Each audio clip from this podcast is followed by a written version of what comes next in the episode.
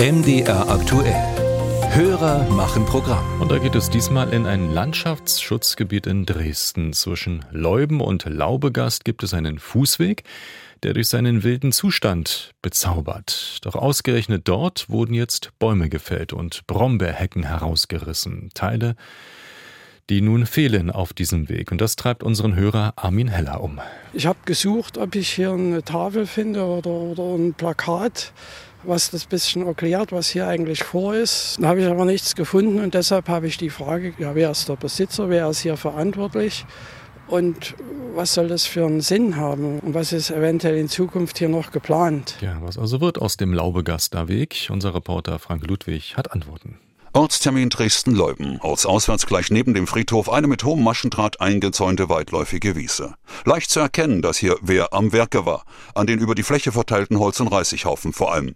Empfangen werden wir von Gebhard Gülzow vom Vorstand des NABU Naturbewahrung Dresden e.V., ein wenig überraschend sicher Eigentümer der dreieinhalb Hektar, die zuvor dem Straßen- und Tiefbauamt der Stadt gehört hatten. Hier wurden Bauschutt abgelagert, wieder abgefahren, Pflastersteine, äh, große Betonteile, ein richtiger Lagerplatz mit schwerer Technik wurde der bearbeitet. Gelegen freilich im Überschwemmungsgebiet der nahen Elbe, weshalb der Lagerplatz dann nach dem Hochwasser 2002 geräumt und aufgegeben worden war.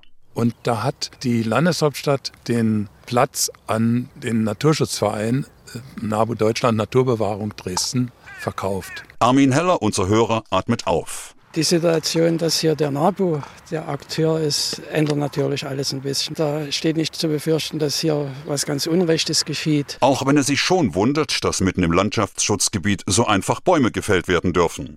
Eine land- oder forstwirtschaftliche Nutzung von Landschaftsschutzgebieten rechtlich steht dem erstmal nichts entgegen, erklärt dazu die Leipziger Umweltrechtsanwältin Dr. Franziska Hess. Die Landschaftsschutzgebiete sind ebenso wie beispielsweise geschützte Biotope ähm, oder auch ähm, Flächennaturdenkmale nicht so strikt geschützt, wie das beispielsweise ein Naturschutzgebiet ist, wie das vielleicht auch ein Nationalpark ist oder wie das ein sogenanntes europäisches Schutzgebiet, das sind die sogenannten Fauna-Flora-Habitat-Gebiete und die Vogelschutzgebiete. Dort gelten bundes- oder EU-weite Regeln. Bei Landschaftsschutzgebieten legen die zuständigen Landkreise oder Kommunen fest, was in Sachen Land- oder Forstwirtschaft etwa geht.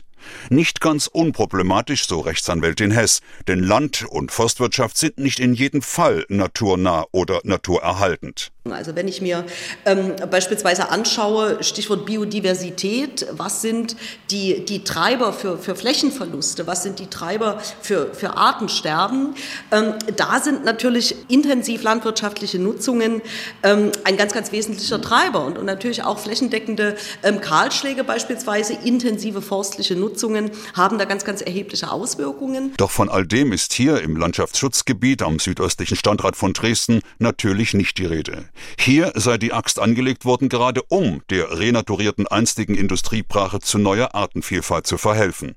Gebhard Gülze vom NABU Naturerhaltung Dresden. Der Sinn ist, dass bestimmte Baumarten, die hier nicht heimisch sind, nicht hergehören und für die Natur keine Nahrungsgrundlage bilden. Der Silberahorn, der hier in Massen stand, diese Bäume wurden hier entnommen. Eine bei der Landschaftspflege gängige Methode, einheimischen Arten gegen die Konkurrenz aus der Fremde unter die Arme zu greifen. Das Ziel, alte Landschaftsbilder neu entstehen zu lassen. Die über die weitläufigen Wiesen hier verstreuten, blühenden Obstbäume, die deuten schon mal an, worauf sich unser Hörer für seine Spaziergänge in nicht allzu ferner Zukunft freuen kann.